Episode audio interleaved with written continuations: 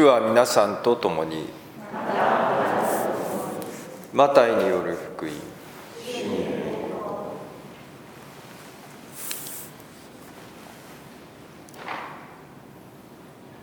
その時イエスは天の国の例えを話された。10人の乙女がそれぞれ灯火を持って花婿を迎えに出て行く。そのうちの5人は愚かで5人は賢かった。愚かな乙女たちは灯火は持っていたが油の用意をしていなかった。賢い乙女たちはそれぞれの灯火と一緒に壺に油を入れて持っていた。ところが花婿の来るのが遅れたので皆眠気がさして眠り込んでしまった。真夜中に花婿が迎えに出てきなさいと叫ぶ声がした。そこで乙女たちは皆起きてそれぞれの灯火を整えた。愚かな乙女たちは賢い乙女たちに言った。油を分けてください。私たちの灯火は消えそうです。賢い乙女たちは答えた。分けてあげるほどはありません。それより店に行って自分の分を買ってきなさい。愚かな乙女たちが買いに行っている間に花婿が到着して用意のできている5人は花婿と一緒に婚宴の席に入り戸が閉められた。その後で他の乙女たちも来てご主人様ご主人様開けてくださいと言った。しかし主人ははっきり言っておく。私はお前たちを知らないと答えた。だから目を覚ましていなさい。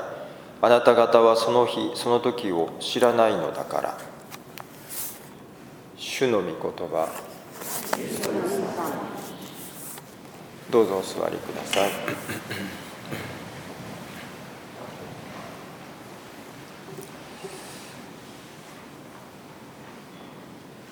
まあ、阪神・淡路大震災のこの、まあ、記念の日にあたって、まあ、私たちは毎年この追悼のミサを、まあ、捧げていますけれども、まあ、今年は先ほども言いました通りあの能登半島の地震のですね、えー、の直後で、まあ、非常にまだ困難な状況が、まあ、続いている中で、まあ、このミサを捧げるということですから、えーまあ、彼らの、まあ、ことも思い出しながらですね私たちはまあ祈りをまあ捧げたいと思います。まあ、今日読んだ、えー、この福音の朗読はこの乙女の、え例え話で、まあ、実は私非常に好きな、え例え話の一つなんですがこの「灯火を灯す」というですね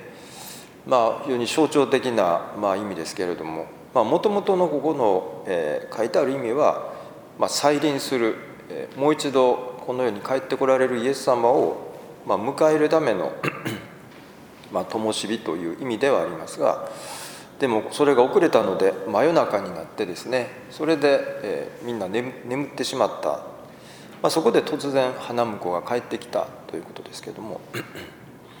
やはり夜というのは、えーまあ、聖書の中では、まあ、神様不在の、ま、時間帯非常に厳しい、えー、こう時間というか、まあ、そのことをま語っているわけですけれども、まあ、それは私たちがま困難やま苦しみの中にあるということを、ま、いわばこう象徴しているような気がします。まあ、震災があったのは、えー、真夜中ではなくて、まあ、かなり朝の早い時間だったわけですけれども、まあ、そのようなやはり突然に、えー、まあ世の終わりとかイエス様の再臨が、まあ、突然来るのと同じように災害というのはですね全く突然私たちのところに、まあ、降りかかってくるということですね。まあ、神戸の震災は、まあ、29年経ちますから、え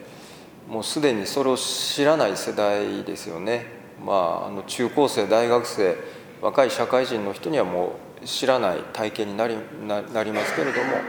でもその後にやはり、まあ、次から次へと大きな震災が起こっていることも、まあ、事実ですよね東日本大震災がその後にありましたしその他その他、まあ、もう覚えてないぐらいたくさん、熊本の震災もありましたし広島の豪雨災害もありましたしさまざ、まなことがあったと思います。まあ、その中でこの、えー希望の希望の明かりですかね あの昨日あのフォンさんに撮ってきてもらいましたけどあの東遊園地にあるこの、えー、この震災の記念の明かりですよねそれをまあ、えー、昨日ですねあのそこから光を取ってきて、まあ、今年もあのその希望の明かりを、まあ、灯しているわけですけどもやっぱり私たちはこの震災やそのような大きな苦しみの中で、まあ、苦しみに私たちはどうしても振り回されますけれどもでもそれとともにこのいかに灯火を、まあ、灯すのかということですね。だからまあこの本当にあの光の象徴をこうやってずっと灯し続けているということも僕は大きな意味が、まあ、あるんじゃないかなと思います。まだただ単に、まあ、この物理的に、まあ、灯火を灯すというよりやはり私たちが私たちの生き方とか在り方の中でどうやって灯火を、まあ、灯していくかというですね、まあ、そういう問いかけだというふうに思います。まあ、29年前でもう本当になんか一昔前という気がしますがでも今から振り返るとやっぱり大阪教区としてあるいはまあ六甲教会としてもそうですけどもやはり一つの灯火を灯すきっかけになったことはまず間違いないんじゃないかなと思いますね。あの神戸の震災をきっかけに、まあ、割と大都市で、まあ、交通のアクセスが良かったということもありますがやっぱり多くのボランティアが全国からですね神戸にあの来ることになっていわばこの震災の時にこのボランティアをこうするという習慣というか文化ができたのが多分この神戸からだったというふうに思いますね。それ以降そして大阪教区があの時まあね実際あの神父さんも若かったしみんな。この 信者の人は若かったから。まあその震災を本当にこう跳ねのけるパワーがあったっていうんですかね。あのもちろん高取とかもいろんなところで、まあ、ここもそうでだしさまざまな形で支援活動を行いながらそして大阪教区としては、まあ、それがきっかけで申請計画といってですね、まあ、教区が生まれ変わる、まあ、きっかけにもなったわけですよね。あの時の何か体験を思い出すと、まあ、大きな苦しみや、まあ辛さもありますけれどもそれとともにやっぱりあそこから新たな灯火が灯って、まあ、それをこう分かち合っていこうとするですね何か大きなうねりというかまあ、そういうものがあったのもやはり確かだろうと思います。今は能登半島の、えー、地震で、まあ、最近の連絡では、えー、金沢ちょっと離れてるんですけどね金沢にやはりボランティアセンターを設置して名古屋教区がですねあれあのカリタスジャパンかちょっと名古屋教区とあの連連携してですねそれで、まあ、ボランティアを、えー、募集をそろそろ始める。まだちょっと活動まだなんですけどということでまあ、私としてはまあできればこの教会からもちょっとね私もちょっと年齢が高くて、まあ、あのフォンさんとか青年会のメンバーにちょっとここからもボランティアにちょっと行ってもらおうかなというふうに、まあ、あの思ってるところではあるんですが、まあ、それもやはりこの教会自身がですねこう災害対応の、えー、対応に蓄積ができているっていうんですかね。東日本大震災とか熊本も広島もさまざ、まな形でそういうことに対応する経験と知恵がどんどんこう蓄積されてきていてですね。何をしなければならないかどういうことが必要なのかっていうことが、まあ、本当にねだんだん分かってきた。でその出発点がやっぱ神戸の震災からの出発なんですよね。だから私たちは、まあ、ここでこの油を用意するっていうのはあるんですが油っていうのも一つ言えばそういうこう体験の蓄積みたいなものがやっぱりあってまあ、私たちはそういうことに私たちはっていうか多くの方々がそういう過去の体験に学びながらどうすればいいかっていうことがだんだんこう分かってきたというのかさまざまな、まあ、今回は今回で非常に難しいあの過疎地なのでねなかなか入れないとかその道路がやっぱり神戸の時とまた雰囲気がだだいぶ違ってその時その時の難しさがあるわけですが、まあ、でもそれを私たちはその時その時で受け止めながらそして、まあ、元気な若者がそこにその時その時でやはり行ってですね、まあ、活動する。あるいはその他私たちもさまざ、まな対応を取ることができるようになった、まあ、これは本当にね大きなあのお恵みだったというふうに、まあ、それも強く思いますね。まあ、過去の体験を振り返った時にその苦しみや悲しさとか悲惨悲惨さとか、まあ、それはだんだん薄れていって記憶というのは薄れていくわけですけどもでもまあそれはそれで人間の罪なので、まあ、それは仕方ないって気がしますがたとえ記憶が薄れようともこの灯した灯火をこう何て言うんですかねさらに生かしていくっていうか、まあ、そのような前向きなことが私はもっと大事な気がまあいたします。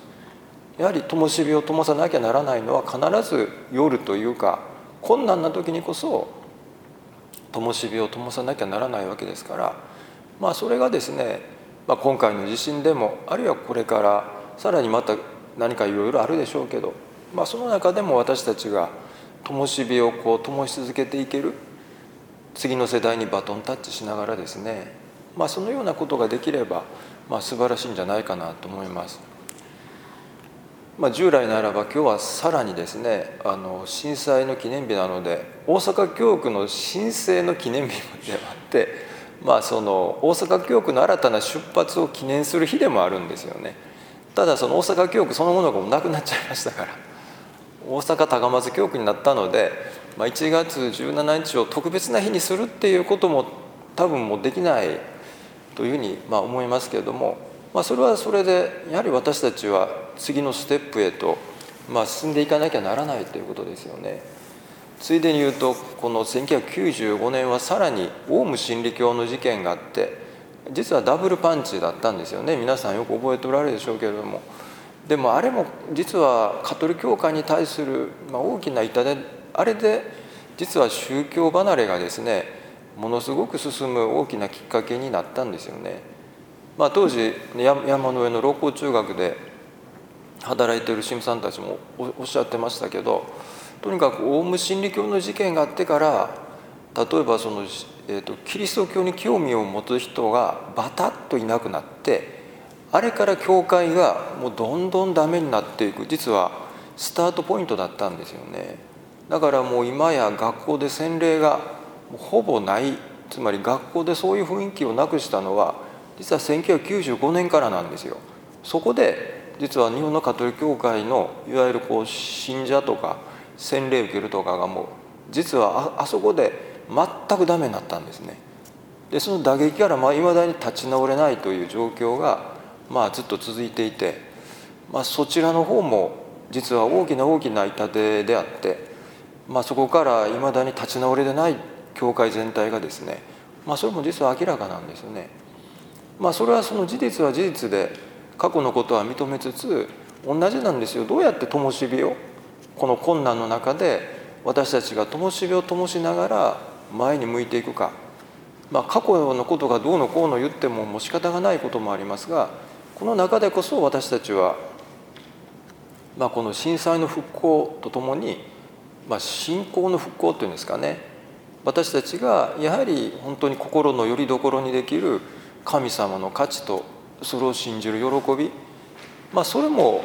なかなか復興されてないということも実は事実なんですね。まあ、そのような私たちに与えられている大きなお恵みをやっぱり灯火として灯し続けることができるようにですね周りの人に分かち合っていけるように、まあ、それも合わせてですね共に祈りを私たちの願いを捧げたいと思います。